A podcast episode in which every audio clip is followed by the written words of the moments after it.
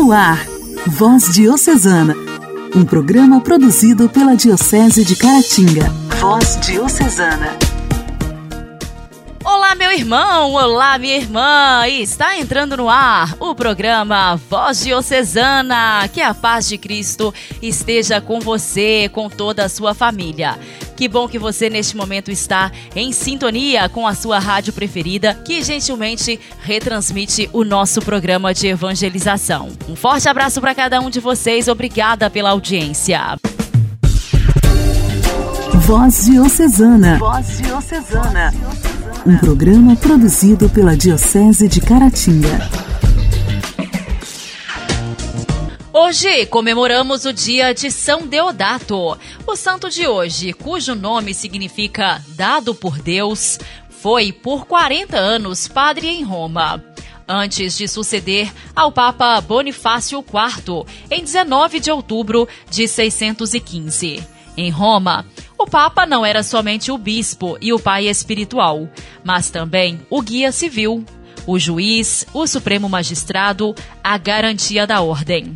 Com a morte de cada pontífice, os romanos se sentiam privados de proteção, expostos a invasões dos bárbaros nórdicos ou às reivindicações do Império do Oriente. A teoria dos dois únicos, Papa e Imperador, que deviam governar unidos o mundo cristão, não encontrava grandes adesões em Constantinopla. O padre Deodato, entretanto, buscou diálogo junto ao imperador intercedendo pelas necessidades de seu povo, e apesar do imperador mostrar-se pouco solícito para o bem do povo, enviou o exarca Eleutério para acabar com as revoltas de Ravenna e de Nápoles. Foi a única vez que o Papa Deodato preocupado em aliviar os desconfortos da população da cidade nas calamidades, teve um contato, se bem que indireto, com o imperador foi inserido no martirológio romano um episódio que revalidaria a fama de santidade que circundava este pontífice, que guiou os cristãos em épocas tão difíceis. Durante uma das suas frequentes visitas aos doentes, os mais abandonados, os que eram atingidos pela lepra, teria curado um desses infelizes, após havê-lo amavelmente abraçado e beijado. São Deodato morreu em novembro do ano de 618 amado e chorado pelos romanos que tiveram a oportunidade de apreciar seu bom coração. Durante as grandes calamidades que se abateram sobre Roma nos seus três anos de pontificado, inclusive um terremoto que deu golpe de graça aos edifícios de mármore dos foros, já devastados por sucessivas invasões bárbaras e horríveis epidemias. São Deodato, rogai por nós. A alegria do Evangelho. O Evangelho. O Evangelho. Oração, leitura e reflexão. Alegria do Evangelho. O Evangelho desta terça-feira será proclamado e refletido por Dom Alberto Taveira, arcebispo de Belém.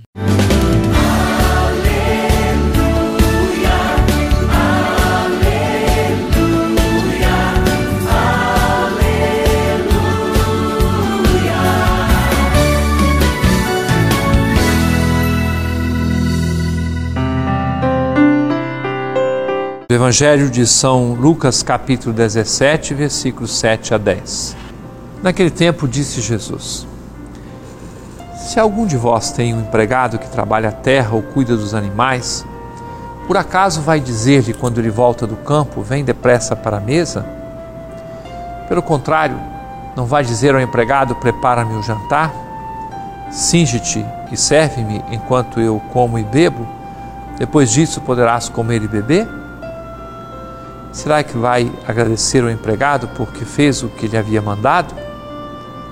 Assim também vós, quando tiverdes feito tudo o que vos mandaram, dizei: somos servos inúteis. Fizemos o que devíamos fazer.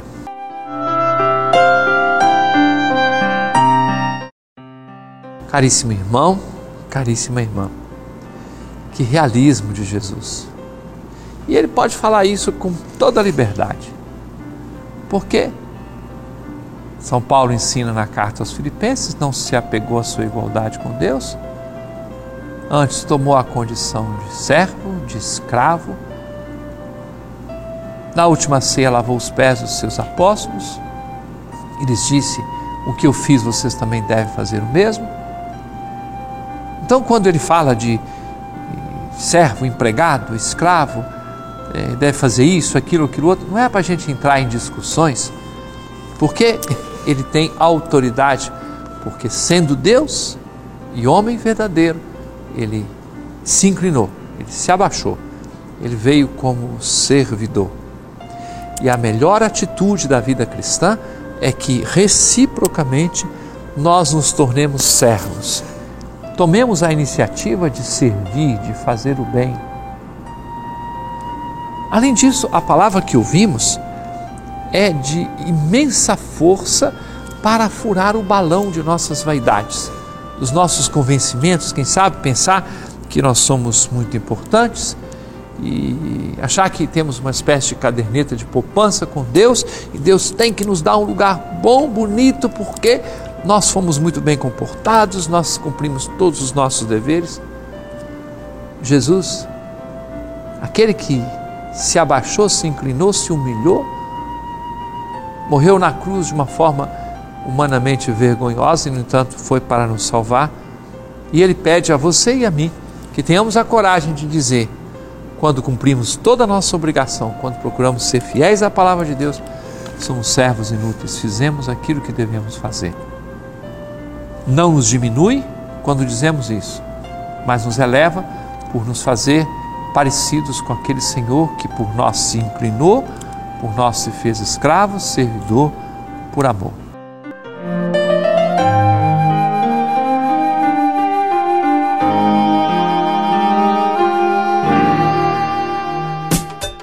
Diálogo Cristão.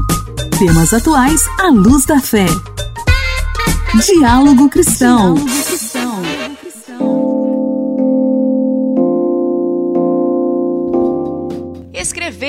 pode ser muito mais que um registro, um hábito que também ajuda na saúde. A escrita terapêutica tem sido uma forma de auxílio no processo de cura de doenças físicas ou psicológicas. Isso acontece devido à liberação de emoções, como dores e angústias, proporcionada pela prática. A publicitária Mayara Schwab superou uma depressão dessa forma. A escrita me ajudou com a depressão, porque toda vez que eu escrevia, eu era como se eu estivesse saindo dessa minha realidade e enxergar com outros olhos os meus sentimentos e o que eu estava vivendo para só assim conseguir fazer alguma coisa a respeito. Já para a escritora Jane Ruggeroni, a escrita terapêutica foi importante para lidar com o luto pela morte dos pais. Tira um peso, sabe? Aquele, aquele é, aquela coisa de, nossa, eu preciso falar e que vai sufocando, eu, eu escrevo, eu passo para o papel, é, é ameniza. Me sinto assim mais leve eu consigo olhar para os problemas assim com mais distanciamento e com mais clareza, né? A psicanalista e psicopedagoga Cláudia Nagal utiliza a escrita terapêutica em alguns atendimentos. Ela ressalta que o método não é um fim, e sim auxilia no tratamento de diversas doenças. Cláudia explica como surgiu a técnica. A escrita terapêutica, ela surgiu no finalzinho de 1980, né, a partir de um experimento que percebeu que quando as pessoas escreviam é, os seus sentimentos espontaneamente, elas, esse grupo de pessoas que foi estudado, ele acabou procurando menos a, a ajuda médica. Gabriela Ribas é psicóloga e autora do livro O Caderno do Eu, com exercícios de escrita terapêutica. Ela ressalta que tem recebido muitos relatos de melhorias sentidas por pessoas que aderiram à prática. Uma delas é uma maior autoconfiança a pessoa se sente mais com maior autoestima, mais confiante em si mesma, com essa autonomia de estar podendo escrever a sua vida, ser autora da sua própria história. E também possibilita que a pessoa se perceba como sua melhor amiga. Além disso, as pessoas relatam que diminui o estresse, a ansiedade. A escrita terapêutica pode ser exercitada em cursos e atendimentos com profissionais da área de saúde mental ou escritores com especialização no tema. E ainda no quadro Diálogo Cristão de hoje, o ministro da Saúde, Marcelo Queiroga, fez um apelo aos pais e responsáveis para que levem as crianças para vacinar contra a poliomielite. Queiroga lembrou que a região das Américas é considerada livre da doença há 32 anos, mas que as coberturas vacinais estão diminuindo no mundo, inclusive no Brasil. O Ministério da Saúde realizou uma campanha nacional de vacinação em agosto e setembro para ampliar a cobertura vacinal. A taxa de vacinação, no entanto, continua abaixo de 70%, quando a meta é imunizar 95% das crianças com menos de 5 anos, segundo o ministro. Queiroga afirmou ser possível atingir a meta e destacou que as vacinas continuam disponíveis nos postos. Ele citou Paraíba e Amapá como estados que já vacinaram mais de 90% do público-alvo. O ministro pediu o engajamento dos gestores e da sociedade. Faço um apelo aos pais, avós e responsáveis. Vacinem suas crianças contra a poliomielite. Não podemos negar esse direito ao futuro do nosso Brasil. Não podemos aceitar que ninguém, especialmente as nossas crianças, adoeçam e morram de doenças para as quais já existe vacina há tanto tempo. O ministro da Saúde ainda lembrou que o governo lançou recentemente um plano nacional para manter a poliomielite erradicada no país. Igreja, Igreja em Ação. Informação, CNBB, notícias, Vaticano, diocese, não paróquia, a minha Igreja fé. em Ação. Igreja em Ação. Irmãos Laçalistas. A Assembleia Internacional é realizada em Roma.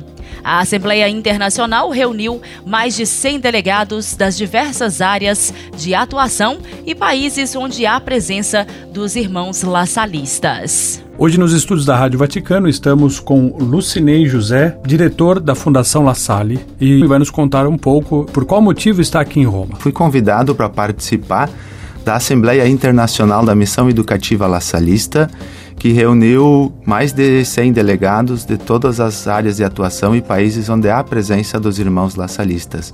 Então foi um momento de renovarmos nossa espiritualidade e nos encontrarmos como irmãos em Cristo nesse encontro que olhou um pouco, está olhando para o futuro da nossa instituição, da nossa caminhada e o nosso compromisso com a igreja e com a evangelização. Qual é o trabalho que a Fundação La Salle desenvolve no Brasil? Os irmãos laçalistas eh, já estão no Brasil há mais de 100 anos, possuem 45 obras educativas de norte a sul do país, presente em 20 esta 23 estados. Seu compromisso social também se estende através dos projetos que são desenvolvidos pela Fundação La Salle, entidade na qual eu atuo. A Fundação La Salle é uma entidade é, certificada que atua com projetos sociais, atendendo a pessoas que vivem em situação de vulnerabilidade. E é um compromisso é, que os irmãos firmam junto com a igreja nessa perspectiva de olharmos para onde está o nosso irmão, onde encontramos o nosso irmão esse irmão que muitas vezes passa por necessidades, que necessita de uma escuta, que necessita do nosso amparo enquanto cristãos para caminharmos juntos e buscarmos novas alternativas para a transformação social. E para quem nos ouve e gostaria de ajudar a Fundação La Salle, por onde poderia encontrar o site, da rede social e como ajudar? Temos sim nossa presença nas redes sociais, temos um site institucional. Podem fazer contato conosco através das redes sociais, manifestando seu interesse em conhecer um pouco mais sobre uh, o trabalho dos irmãos laçalistas no Brasil, os seus projetos, a sua missão e assim poder trabalhar e unir seus esforços conosco para evangelizarmos, para levarmos uma mensagem de esperança e de amor para as pessoas que, que tanto necessitam. Então é só a pessoa colocar na, nas redes sociais Fundação La Salle e vai encontrar, é, ou no Google, uhum. ou na, pelas redes sociais, vai encontrar então uma forma de se comunicar com vocês para poder ajudar, é isso? Exatamente. Inclusive, dentro desta busca, você também vai encontrar dentro do nosso site institucional a plataforma do Sou Solidário, que é a nossa plataforma de voluntariado para fazer a sua inscrição e conhecer os projetos nos quais você poderá contribuir conosco. Muito bem, Lucinei, muito obrigado e boa continuação do seu trabalho e do trabalho dos laçalistas no Brasil.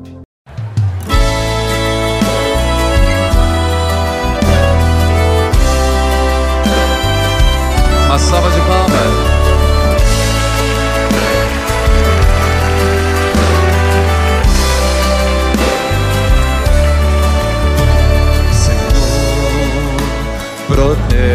Protege a minha família. Meu lar vem encher de amor e alegria. Vem trazer-nos a graça do perdão ao Senhor. Faz do nosso lar um templo de amor.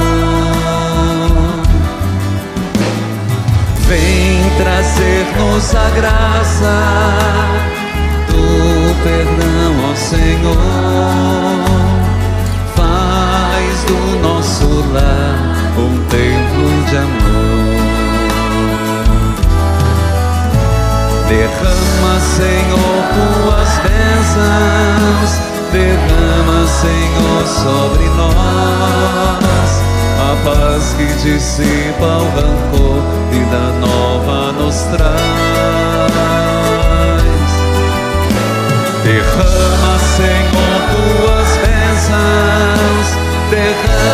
Senhor, no meu lar.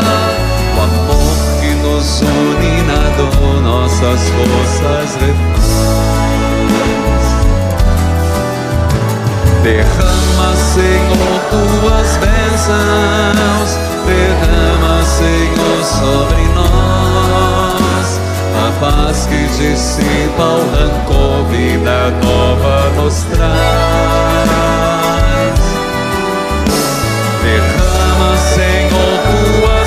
Bênçãos.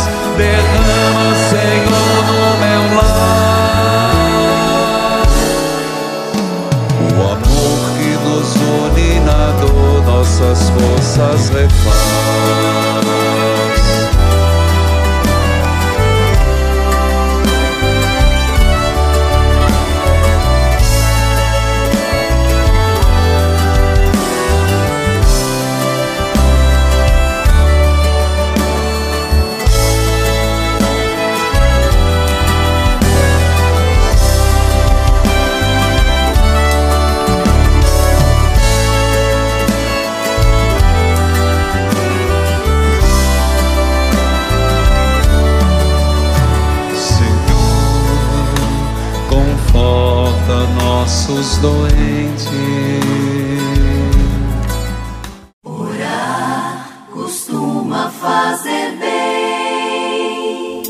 Intimidade com Deus. Esse é o segredo. Intimidade com Deus. Com Ana Scarabelli. Com Ana Scarabelli. Orar costuma fazer bem. Louvado seja nosso Senhor Jesus Cristo, para sempre seja louvado. Agradece ao Senhor este dia, estes minutos de encontro com Ele, que estes minutos se eternize. Agradece simplesmente porque o Senhor está contigo, porque é o teu Deus.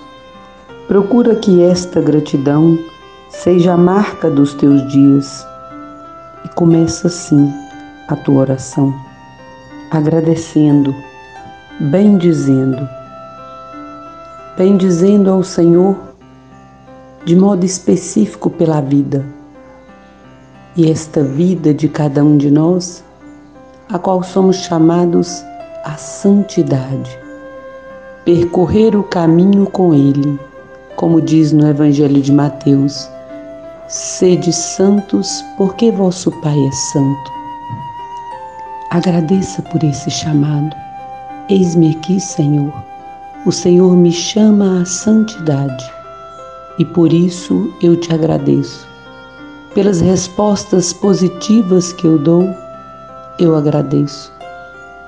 Por hora também que eu paro no meio do caminho, eu agradeço porque o Senhor me chama de novo me chama a ser santo. Eis-me aqui, Senhor. Faça-se em mim. Faça-se em mim a cada momento. A tua graça aconteça na minha vida. Eu agradeço, eu creio e na esperança do Evangelho confio. Glória ao Pai, ao Filho e ao Espírito Santo como era no princípio, agora e sempre. Amém.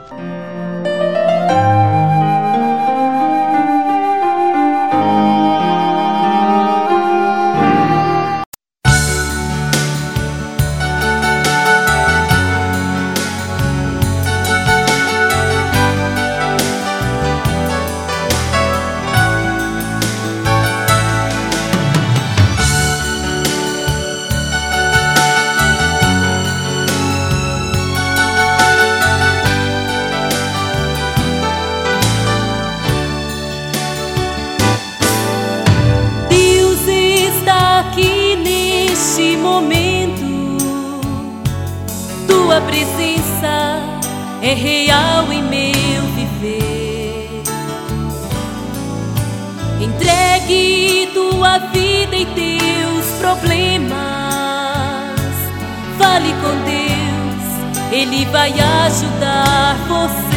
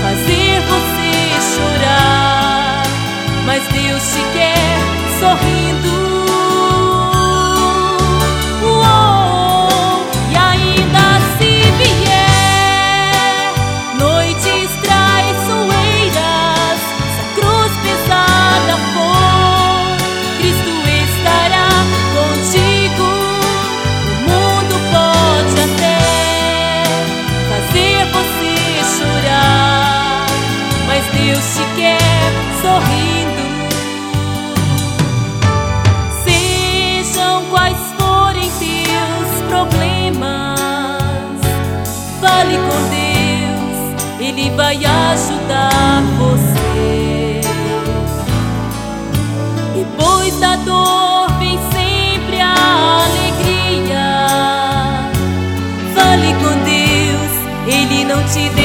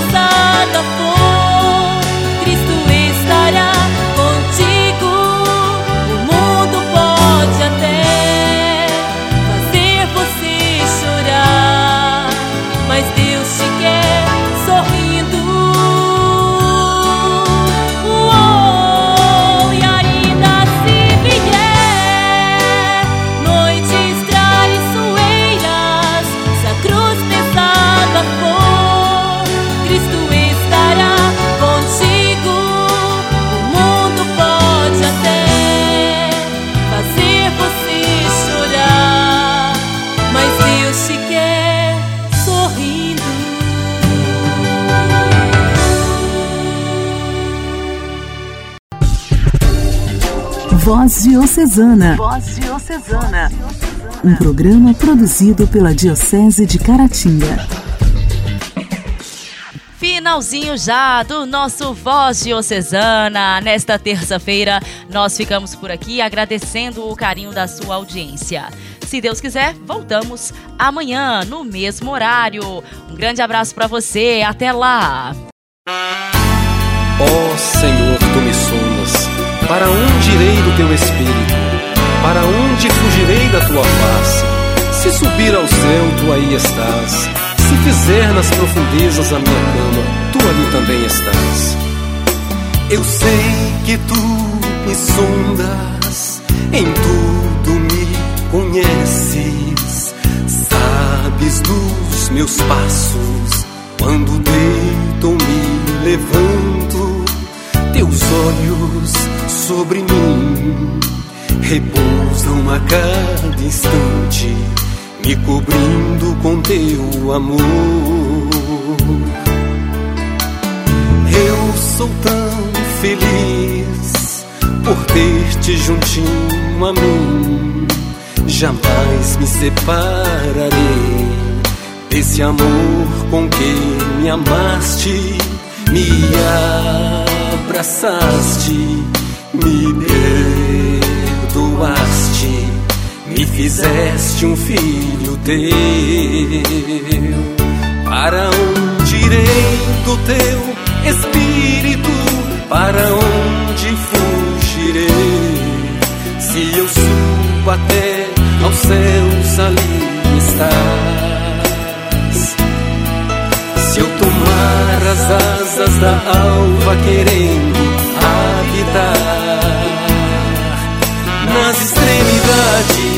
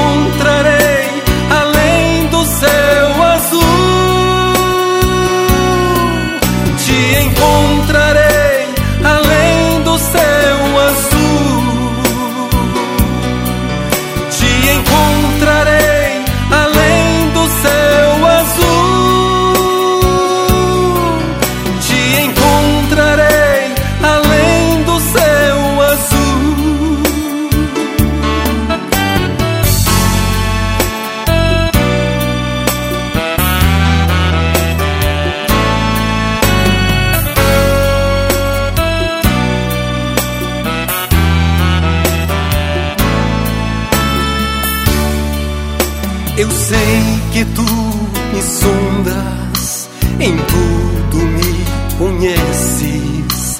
Sabes dos meus passos, quando deito me levanto. Teus olhos sobre mim repousam a cada instante, me cobrindo com teu amor. Eu sou tão feliz por ter-te juntinho a mim. Jamais me separarei desse amor com que me amaste, me abraçaste, me perdoaste, me fizeste um filho teu. Para onde irei do teu espírito? Para onde fugirei? Se eu subo até aos céus, ali estás. Se eu tomar as asas da alva, querendo habitar nas extremidades do mar,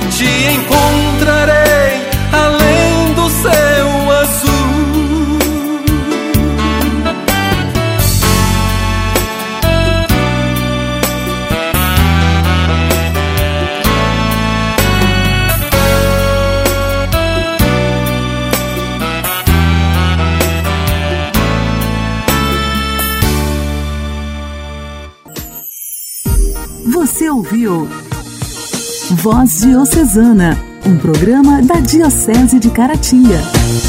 Voz Diocesana.